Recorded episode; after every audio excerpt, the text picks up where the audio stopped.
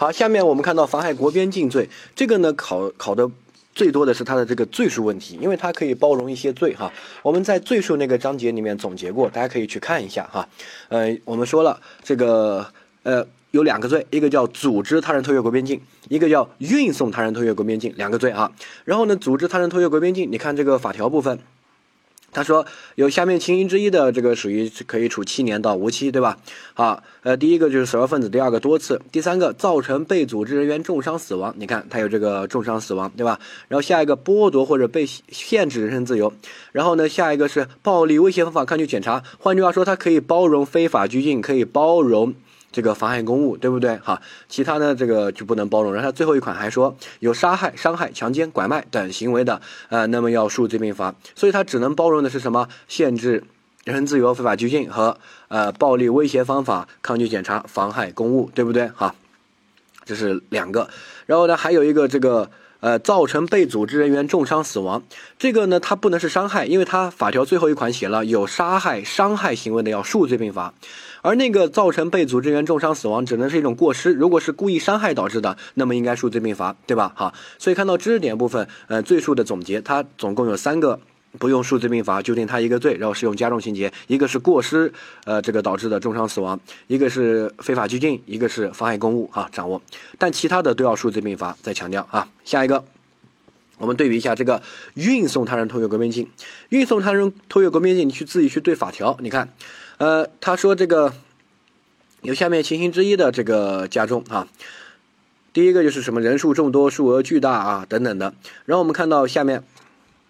在运送偷越国边境过程中造成重伤死亡或者暴力威胁方法抗拒检查的啊，处这个七年。你看，这个就是一种加重情节，但是它只有两个呀，一个是过失致人重伤死亡，一个是暴力威胁方法抗拒检查去妨碍公务。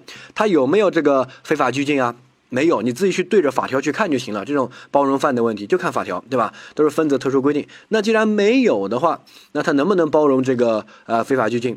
不能，如果它里面有非法拘禁的话，应该干嘛？数罪并罚。好，所以组织他人偷越国边境，包容三个；妨碍公务、非法拘禁和过失致人重伤死亡；运送他人偷越国边境，只包容两个：过失致人重伤死亡和妨害公务，不包容非法拘禁。哈，掌握。然后他们都不包容的，什么是故意伤害、强奸、拐卖，这些都要数罪并罚。他们只包容这几个啊，这个罪的考点就唯一这个，其他没什么好考的，就这个哈。所以请大家务必要熟悉他的这个包容犯的问题哈。在罪数那个章节有总结，在这里也有这个总结，希望大家去好好的记一下。这个很容易忘记，但是你要抄抄关键词在旁边，然后提醒一下自己的陷阱，对吧？很多人学到后面就哎，我记得还可以包容强奸，哎，我记得可以包容故意伤害，都不能包容哈。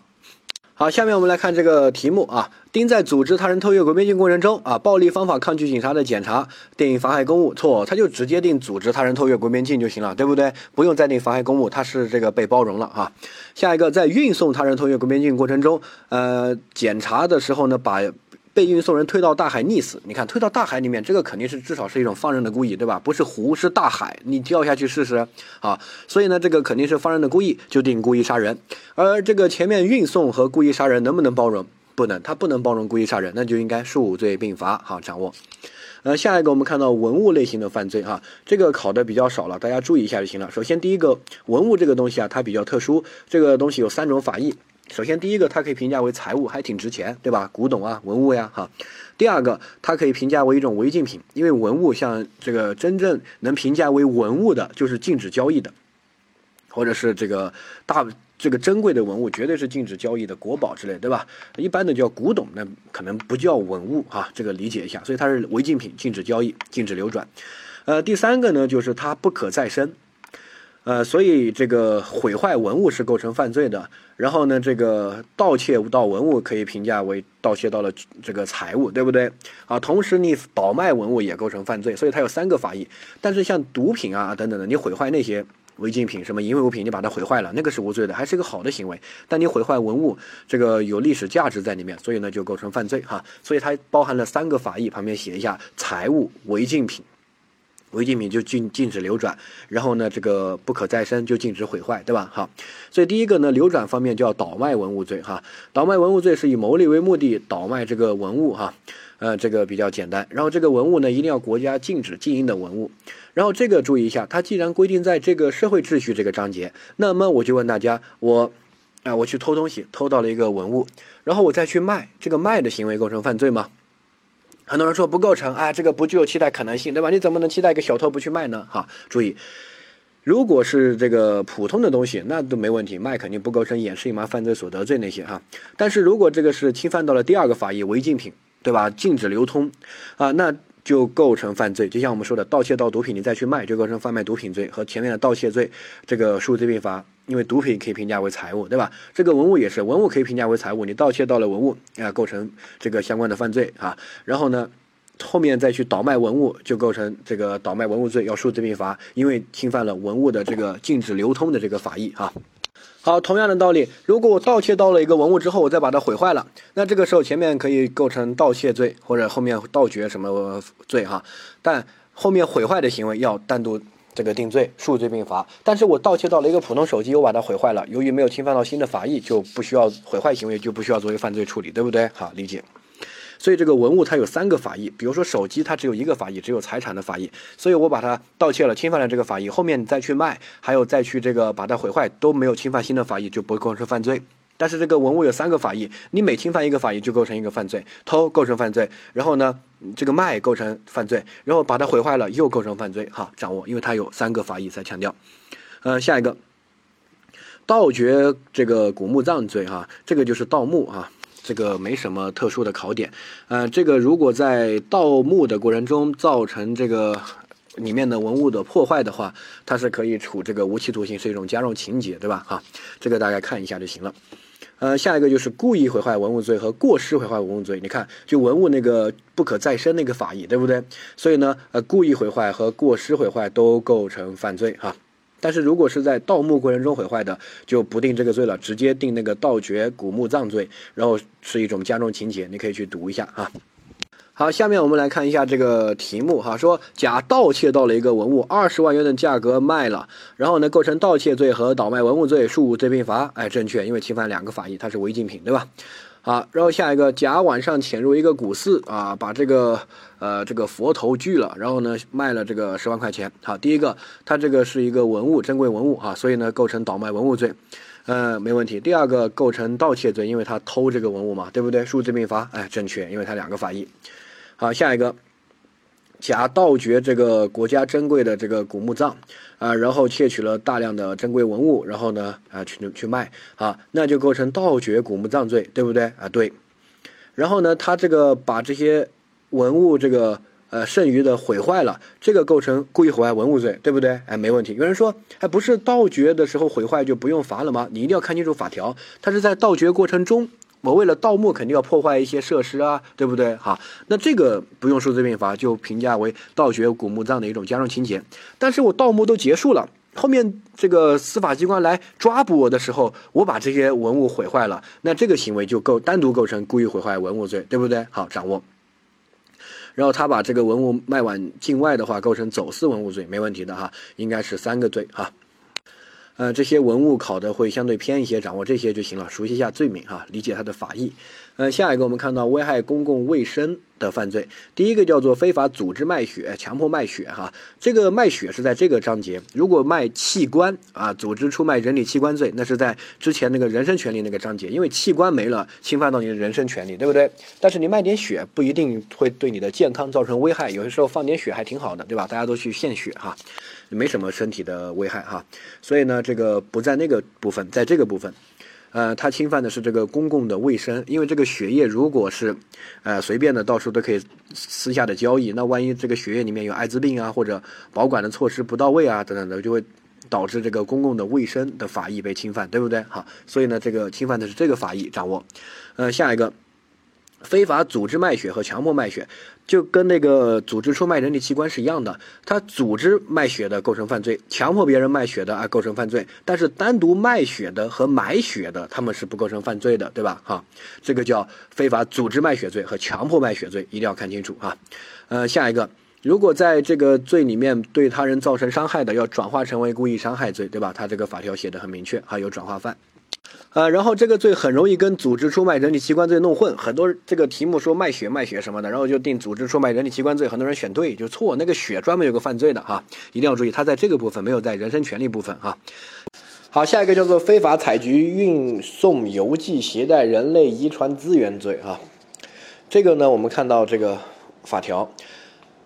非法采集我们国家的人类遗传资源，或者非法运送、邮寄、携带我们国家的人类遗传资源出境，啊，出境勾一下啊，然后危害到公共健康或者社会公益的啊，那么要这样的罚。首先呢，这个罪呢是刑法修正案十一所增加的，它针对的就是第一个，一定要是我们国家的人类遗传资源有两个词哈，第一个是我国，第二个人类，如果不是人类的什么动物这些啊不构成啊。人类啊，各位一下。第二个，我们国家的人类啊，这些资源。第二个呢，它包括直接采集这个遗传人类遗传资源，比如采集一些基因啊等等的哈，或者是邮寄相关的材料，就是这个基因在中我们国内分析完了，那这个你把材料邮寄出境了哈，那会危害到公共的健康或者社会的公益。典型的，比如说你把中国人的基因和体质都研究透了，那到时候美国要来打中国的话，那可能就弄一个生化武器啊，或者专门针研发一种针对中国人的病毒，黄种人，对吧？他要把黄种人弄灭绝了都有可能啊。那这种我们就觉得很恐怖啊，所以呢，呃，我们就加了这样一个罪名哈。所以你理解了之后呢，就注意一下它的这个。构成要件啊，第一个一定要是我们国家人类的遗传资源，一定要是人类相关的，因为我说了背后的法益就是美国人可能研发一些病毒啊等等来传染中国人，对不对啊？啊，第二个呢，它要叫做非法采集就构成犯罪，这第一个哈。第二个，如果你没有非法采集，只是你有相关的这个材料，你把这个材料运送、邮寄、携带这些出境。运送出境、邮寄出境、携带这些材料出境就构成啊，所以如果是人类遗传资源的话，非法采集就构成，因为采集之后，我觉得就很恐怖了啊。但如果不是你非法采集，是我我们本来就在做我们自己啊中国人基因的相关的研究，那我们合法的采集的，对吧？但是你把这个研究的材料啊、这个结论、这个分析的报告这些啊，然后你把它弄出境，就构成这个罪哈。所以记一下关键词笔记吧。第一个非法采集，第二个把这些材料弄出境。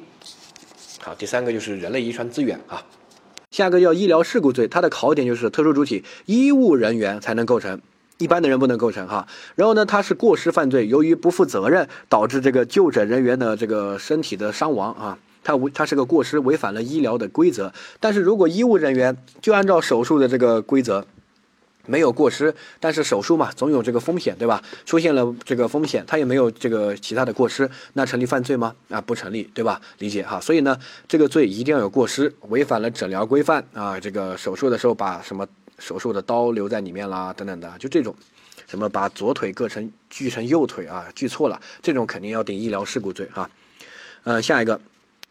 呃，这个罪呢叫做非法行医罪，哈，它跟医疗事故罪不一样，它刚好相反。医疗事故罪就是必须要有这个医务人员才能构成，而非法行医就是不能是医务人员，就医务人员以外的其他的人，哈。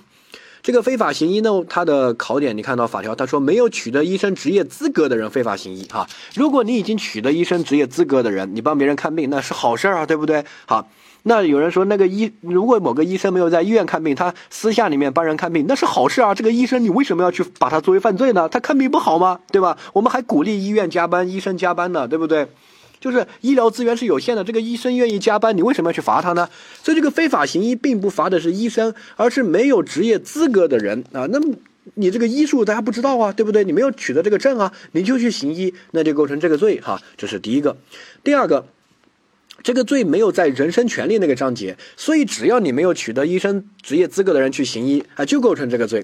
如果你把人还弄死了、弄伤了，看到这个像后面这个部分，他说严造成严重损害就诊人的身体健康的，那么还可以处到这个呃十年以下有期徒刑；造成人死亡的，还可以处十年以上有期徒刑。所以呢，你不需要把人弄死弄伤啊，对吧？你就可以定这个罪。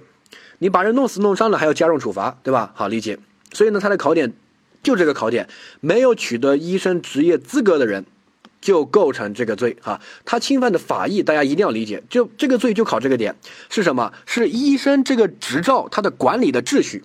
这个叫社会秩序，他侵犯的法益就这个医生执照的管理秩序，啊，他不是侵犯病人的这个人身权益、身体健康，不是，他是侵犯这个执照的管理秩序。就像那个假药，他是在那个经济犯罪那个章节，他不是在人身权利那个章节，对不对？所以即使是有疗效的药，它也是假药，因为它侵犯了真药的这个秩序。好，这个点掌握。所以题目考到说，哎，蒋思金医术特别高明，只是呢这个啊这个。运气比较差，考了好几年没有考过这个职业医师这个资格证，没有证，他去帮别人看病，但是他看的病啊都治好了，而且效果特别好，而且也没有坑别人钱啊，那这个构成非法行医吗？哎，构成。对吧？完全没问题。你没有这个职业资格证去行医，你是这种情况。如果我们不罚你的话，万一其他人这个水平差一点也去行医，那这个秩序不就乱了吗？对不对？好理解。还有一个，比如说，他说蒋思金这个人没有给别人收钱，然后呢，天天给别人看病，但是他没有医生这个职业资格，他也没有弄死人，看病都看好了，是个神医。请问他构成非法行医罪吗？啊，构成。为什么不构成？我就问你。难道没有收钱就不够？他又不是经济犯罪，对吧？他是社会秩序，你要理解他的法益。医生这个执照，他的管理的秩序，只要侵犯到这个秩序，就构成这个罪啊！掌握。啊，所以还有一个点啊，比如说这个到时候就问你啊，他说这些来看病的病人都知道蒋思金没有执照，然后呢还给他看病啊，人家取得了被害人承诺的，那这个构成这个罪吗？构成，因为他不是侵犯被害人个人的法益，他是侵犯社会秩序、医生执照的管理秩序，所以你被害人能承诺这个秩序吗？你能处分这个秩序吗？对不对？我说，哎，我承诺你可以去贪污，你去贪污了吗？我凭什么处分啊？这个又不是我自己的法益，它是社会秩序、公共的法益、公共卫生，对不对？好，掌握。呃，所以呢，这个被在这个里面，被害人承诺是无效的啊。好，第二个就是他是一个职业犯，就是你偶尔帮别人看一两次病，比如说，哎，我这个平时学法学的，但是我对医医生这个特别感兴趣，我就在自学哈。然后呢，我家人或者朋友生病了，我就帮别人看几次病，可以给他开几个药哈。这个不构成犯罪，因为他是职业犯，就是要把行医做成一种职业，长期反复多次实施哈，偶尔一两次不构成啊。呃，就像我们说那个虐待罪，它要长期持续性，对不对？才构成。偶尔打一两次不构成啊，要长期的。呃，还有那个赌博罪也是，比如以赌博为业，对吧？要把赌博作为一种职业，偶尔过年过年过过年过节打个麻将，那不构成啊。这个要把医生作为一种职业。呃，下一个，他就是医生这个执照的管理秩序，就是对吧？所以如果有些人他并不是想做医生。不是想帮别人看病，而是想坑别人钱，冒充那种神医，那个叫这个诈骗。像之前什么《天天向上》这个那些综艺节目，请了一些什么张五本，就说吃茄子就能把你癌症都治好了，天天就吃黄绿豆，对吧？吃红薯啊，这个病就好了。那些叫神棍，对吧？他不叫这个非法行医，那些就是诈骗啊，诈骗，掌握。呃，因为他根本不是想行医，他就是想骗钱，对吧？这种非法行医罪啊，他罚的不是很重哈，他还是想行医啊，想做一个医生帮别人看病，只是他没有拿到这个职业资格证就去做了。那我们说这种要严格管理，不然这个呃医生管不下来的话会出大问题，对吧？好，掌握。呃，下面这个医疗事故罪和非法行医罪一个小对比哈。医疗事故呢是在医疗过程中它是合法的行医，因为它。是医务人员，有医生的这个职业资格，对吧？这些人哈，而非法行医呢是没有这个医生职业资格，对吧？好，下一个医疗事故是过失，非法行医呢是故意，你明知道你没有这个资格还去行医，就构成这个罪哈。而医疗事故是过失，违反诊疗规范。然后医疗事故既然是过失犯罪，就是结果犯，一定要发生结果，否则不成立这个医疗事故罪。好，非法行医呢，这个是只要侵犯了这个呃非法行医这个法益，就是医生职业执。执照哈，哪怕没有发生什么损害结果，那也就构成这个罪，对不对？不要求造成就诊人员的伤亡哈，掌握一下。好，注意一个点，就是我们这个小节是公共卫生这个法益啊，所以呢，在这个小节里面，被害人承诺都是无效的，因为它是公共卫生的法益，不是你个人的法益，对吧？好，第二个，我们这个小节的犯罪呢，主要是一些非法呀或者事故类型的犯罪哈，呃，非法呢都是这个没有职业资格的人去干的。啊，比如说这个卖血，对吧？有些这个合法取血、采血站，那个肯定不构成，对吧？第二个事故，事故就是你有这个资格，只是呢你这个有过失造成的事故，对吧？好，这些呢你都可以从他的名字来理解一下这个罪哈。呃，下面我们看到这个呃题目，甲呢是一个外科医生啊，他都说了是个外科医生，那有没有医生职业资格？有，然后做兼职，然后呢这个擅自为别人进行了这些手术哈。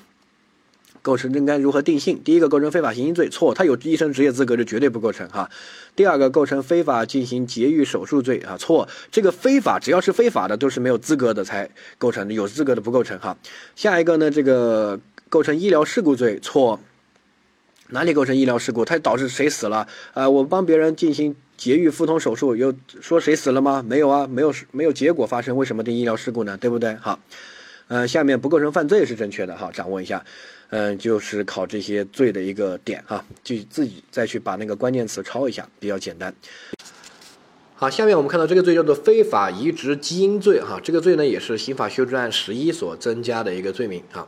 那我们看一下这个法条，把基因编辑克隆人类胚胎移植入人体或动物内啊，这种很恐怖，人类的胚胎弄到人体里面。这个构成犯罪吗？那不构成，这个就是试管婴儿。哎，就可能我我老婆有生育问题，对吧？这个没办法正常的发生性行为怀孕，那必须在外面弄个试管婴儿，然后呢，把这个试管婴儿的这个受精卵放到我老婆的子宫里面，然后就可以生一个宝宝下来。这个有没有问题？没问题，而且生活中特别普遍，而且就是个合法的，能有危害到什么法益了？你告诉我啊，没有。那这里为什么什么人类的胚胎植入人体内？看清楚，它有个前提，基因编辑克隆的人类胚胎啊，那这种就很恐怖。你说把这基因都编辑了，都克隆人了，你还把它植到人体体内，你要生一个克隆人下来，你克隆个贾斯汀下来，哇，那很恐怖的，对吧？啊，这是第一个。第二个，或者把基因编辑克隆的动物胚胎植入人体体内，你就让一个人生下一头猪来，我这种也很恐怖啊，非常违反伦理道德，社会秩序绝对会混乱啊啊，那这个就构成这个罪啊。所以呢，第一个，这个罪保护的都是跟人相关的。如果我把一头猪的基因一个受精卵弄到一个羊或者弄到一个牛的肚子里面生下来，这个没不作为犯罪处理啊，你可以谴责一下啊，但是不作为犯罪处理。第一个一定要跟人相关啊。如果都是在非人的动物里面，又没有人的基因，又没有人这个体内子宫这些啊，就是动物之间那不构成啊。第二个呢，它有行为方式有两个，第一个是把基因编辑和克隆的人类胚胎移植到人体或动物内。那这个核心词不是移植到哪，而是它本来就是一个基因编辑或者克隆的人类胚胎，你还要把它生生下来，你听懂吗？胚胎都还好，我们。虽然这个一些基督教、一些宗教啊，它这个认为只要是受精卵，它就是一个人了。那一般我们在法律上认为不是，一定要生下来才是一个人，对吧？啊，所以这种你编辑一下这些科学伦理上会谴责你，但是不作为犯罪。但是你一旦把这种基因编辑克隆的这种受精卵啊，这种胚胎弄到人体体内或者动物体内，你想把它生下来，那生下来就完蛋了。我靠，他到底是不是个人？而且是个克隆人，对吧？我们又不能把他杀了，我们要给他保护。那这种。完全是对道德观和社会秩序的一种冲击，好，所以如果你单独的基因编辑和基因克隆，现在还没有把它作为犯罪处理，但是你把这种人的基因编辑和克隆弄到一个子宫里面，不管是动物的子宫里面还是人的子宫里面，想把它生下来，那就成立犯罪，因为你要生克隆人和基因编辑的人。好，下一个。把基因编辑和克隆的动物植入到人体的体内，那这种也很恐怖。你这个基因编辑的动物，这个动物可能是猪加狗加什么的混合，然后让人一个人生下来，那这个生下来到底到底算不算一个人？他会对伦理发出挑战。你不能说我生下呃来的都算人，那这个受精卵是个狗的受精卵，一个人生了一只狗，你说到这个是人生的，那他说到底算不算人，还是算一条狗？算狗呢是按照 DNA 来，还算人呢？它是人生的，对不对？那算不算能不能落户？我就问你啊，所以这个对法律和道德观、伦理观发出了严重的挑战。那我们认为也不行，所以它主要方式是两种啊，记住。呃，下一个，第三个呢，就是要进行基因编辑和克隆。如果只是试管婴儿啊，还有代孕这些，那它没有作为犯罪处理啊。试管婴儿这是合法的，很好的一个事儿，人家生不出孩子来，家庭无法维系，一个家庭没有孩子是很难呃长期走下去的，会。到后期会缺少一些快乐和一些连接的纽带，啊，代孕这个事儿呢也没有入刑啊，代孕你可以说不合法没问题，但它绝对没入刑。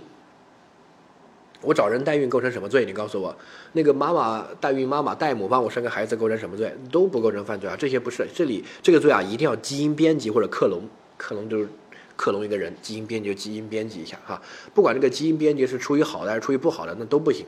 之前发生过一个这个事儿，新闻还报道了，那个人觉得很自豪，但是立马就被舆论编这个骂，他在人上面进行基因编辑，并且那个小孩子还生下来了。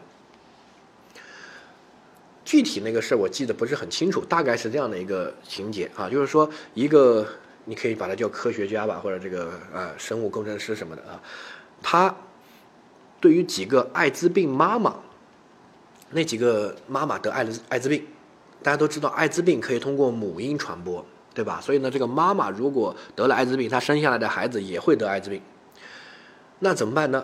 他们又想生孩子啊什么这些的哈，那这个啊。科学家他就把受精卵的基因编辑了，先在体外好像是这个试管婴儿，然后在在做的时候呢，就把他的这个基因编辑了。编辑之后呢，这个小孩子他就绝对不会感染艾滋病，因为他把可能艾滋病附带的那个基因把它编辑了，这就艾滋病就附着不上去，那个病毒附着不上去，所以这些小孩子绝对不会感染艾滋病。然后呢，他就做一个，然后成功了，生下几个孩子来。他就做一个报道，他觉得他是个伟大的人，他治疗了艾滋病这种母婴传播，拯救了几个小孩子的生命。然后报道出来，大家就开始骂，为什么骂？你觉得这是好事儿？啊，这个结果可能是个好的，这几个孩子不会得艾滋病，对吧？但这个行为本身是不能允许的。如果我们一旦允许一些科学家对基因进行编辑，那你有没有想过，他今天可以把艾滋病的基因编辑了，明天呢就可以把。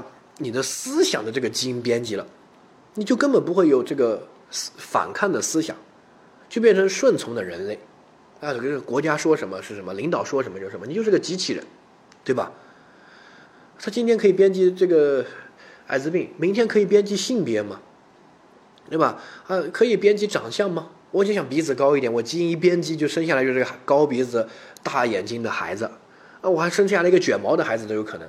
可以随便对人类的基因进行编辑吗？啊，目前至少在我们的道德观念里面啊是绝对不行的啊。不管出于什么考虑都不行，因为基因这个事儿啊，人类的智慧始终是有限的。你编辑了艾滋病这个基因，那万一他长大有重大的身体缺陷或者精神状态容易这个抑郁症或者容易精神病这些，那你说咋整？对不对？基因是环环相扣的。你把这个基因把它干掉了，虽然不会得艾滋病，但是可能人格就不健全了。对吧？那这种生下来咋整？啊，所以呢，我们不能对人的基因进行编辑，当然克隆更不行啊。说清楚了啊。所以这个罪啊，主要有三个关键点：第一个，这个是和人相关的啊，一定要跟人相关；第二个呢，它是把第二个是有基因编辑和克隆，一定要做这样的处理哈；第三个呢，它的行为方式是把这种基因编辑和克隆人类胚胎，想把它生下来，不管是弄到人的体内或者动物体内，啊，或者是把。基因编辑或者克隆的动物胚胎弄到人的体内啊，这些都构成这个罪。这个罪呢，一定要再掌握一下啊。呃，把这些相关的要点呢再去记一下，自己整理一下笔记啊。这个是刑法修正案十一新增加的罪名啊。好，下面这个小节呢是环境资源的一些犯罪哈。它这个核心点是危害到了环境资源，记住这个就行。它的考点就在于这儿，它是在这个章节里面啊，环境资源。第一个罪叫做盗伐林木罪，第二个叫做滥伐林木罪。哈，盗伐和滥伐的区别就在于，盗伐就是你没有伐木资格，在我们国家砍树是要拿证的，你没有这个证，你去砍树叫盗伐。好，你有了这个证，你去伐呢，原则上是合法的。但是你超过这个证的范围叫滥伐，比如说这个证啊，它要求你，你虽然可以呃采伐这十公顷的，但是你一年只能砍一公顷，你要分成十年砍。你到第十年砍完的时候呢，你第一年砍那个树又长高了，你就可以无限的在这个十公顷里面循环，对吧？有些是这种证，它有这个要求，一年只能砍多少等等的哈。如果你超过这个范围呢，叫滥伐林木啊。盗伐林木肯定比滥伐林木罚的重一些啊，这个注意，这是第一个。好，第二个，这个了解了之后，它的核心点就是我盗伐林木罪和滥伐林木罪，它不是在财产犯罪。而是在环境资源类型的犯罪里面，对吧？所以它一定要侵害到环境资源。换句话说，我把一个人别墅门口那棵名贵的树砍了，那棵树偷了，什么黄花梨木，对吧？名贵的树种，什么迎客松，我把那个树偷了。请问，我都说了是别墅门口、小区门口，这个能叫环境资源吗？我们这里的环境至少是个森林吧，至少是一片树林吧，啊，这个才算吧，对不对？我砍一棵树怎么就环境资源了？那我拔棵草也算环境资源了？那肯定不行，对吧？这个要区分于什么？区分于盗窃罪，那个就算盗窃罪。如果你不想偷，你不想把那个树弄了，就故意毁坏财物罪，那个保护的是财产的法益。这个罪啊，它保护的不是财产的法益，保护的是森林资源。啊记住这个点哈，那我们看一下题目啊。这个题目说，公司甲树立一个广告牌，被路边的树枝遮挡了啊，在没有取得伐的许可证的情况之下，就把这个树枝砍了啊，总共六立方米，六立方米还没就一一堆树枝哈。啊，第一个说，盗伐林木包括砍树枝对吗？对，这个没问题，包括砍树干，包括砍树枝，那都属于。啊，甲公司的行为成立盗伐林木罪，结论错了，为什么？他说砍树包括砍树枝，他就成立盗伐林木，对吗？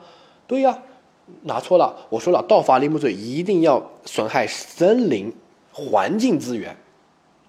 我把这个路边广告牌那个树枝几个树枝压压砍了，我怎么就损害森林环境资源了？你告诉我，没有吧？啊，下一个，盗伐林木罪是行为犯不以破坏林木资源为要件啊，那是错的。那谁说的？那肯定要破坏这个森林资源嘛，对不对啊？下一个，甲公司不以非法占有为目的，只成立滥伐林木罪，错，滥伐林木罪也是要损害森林资源，他连滥伐林木罪都不成立啊。然后他没有非法占有为目的，那这个就可以做一般不作为犯罪处理啊，那种路边砍点树啊，交交点罚款就行了。如果硬要作为犯罪处理，可能是故意毁坏财物啊，这也构成啊，对不对啊？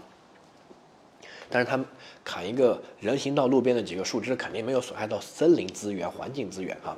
下一个不能以盗伐林木罪判处他罚金正确，不能给他定盗伐林木罪，因为他没有损害森林资源啊。就这个罪就考这个点。那我们看到下一个，呃，又考了一个题，说甲盗伐本村张某院外零星的树木。你看一个村外面零星的几棵树啊，这个人。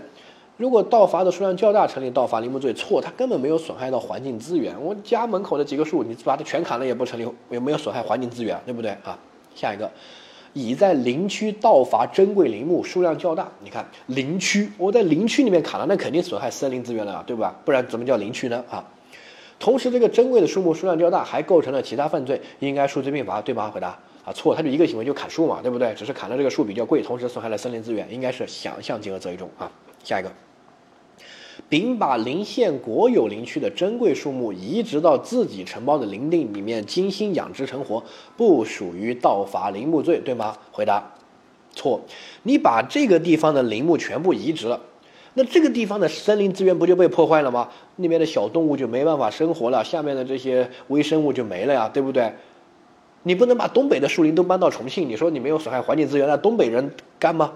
大兴安岭那个人干嘛？那肯定不行啊，对吧？啊，所以呢，砍肯定是损害了，你这种移植也损害，损害了当地的环境资源啊。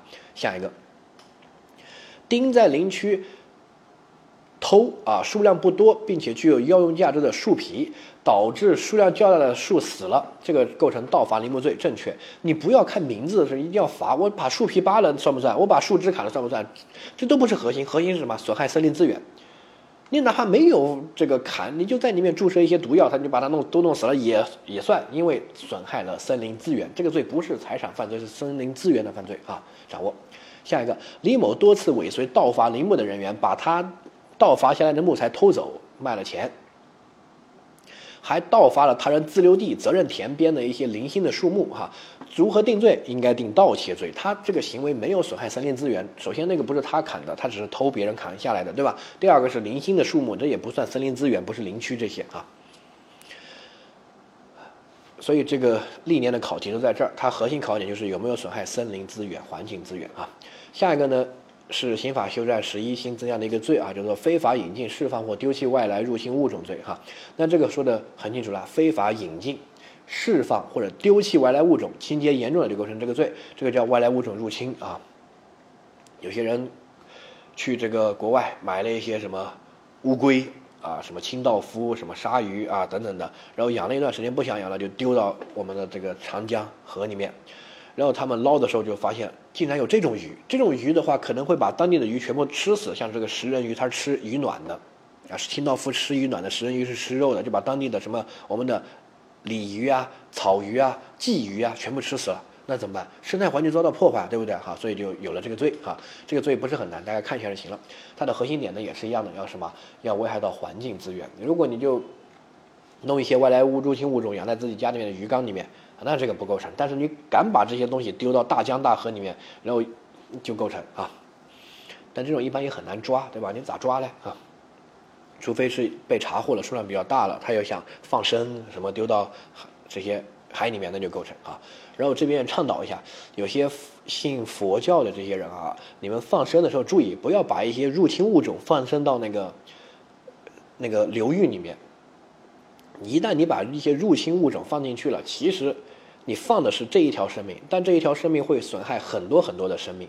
比如说你有一条鳄鱼，你觉得这个鳄鱼很可怜，你把它丢到这个。呃，大江大河里面，你万一丢一群小鳄鱼，对吧？那到时候咬死人怎么办？这些鳄鱼把当地的鱼吃了怎么办？当地的鱼都没了，对吧？啊，那你怎么不想到你损害别人呢？所以呢，这个放生一定要不能入侵我物种的放生啊，注意。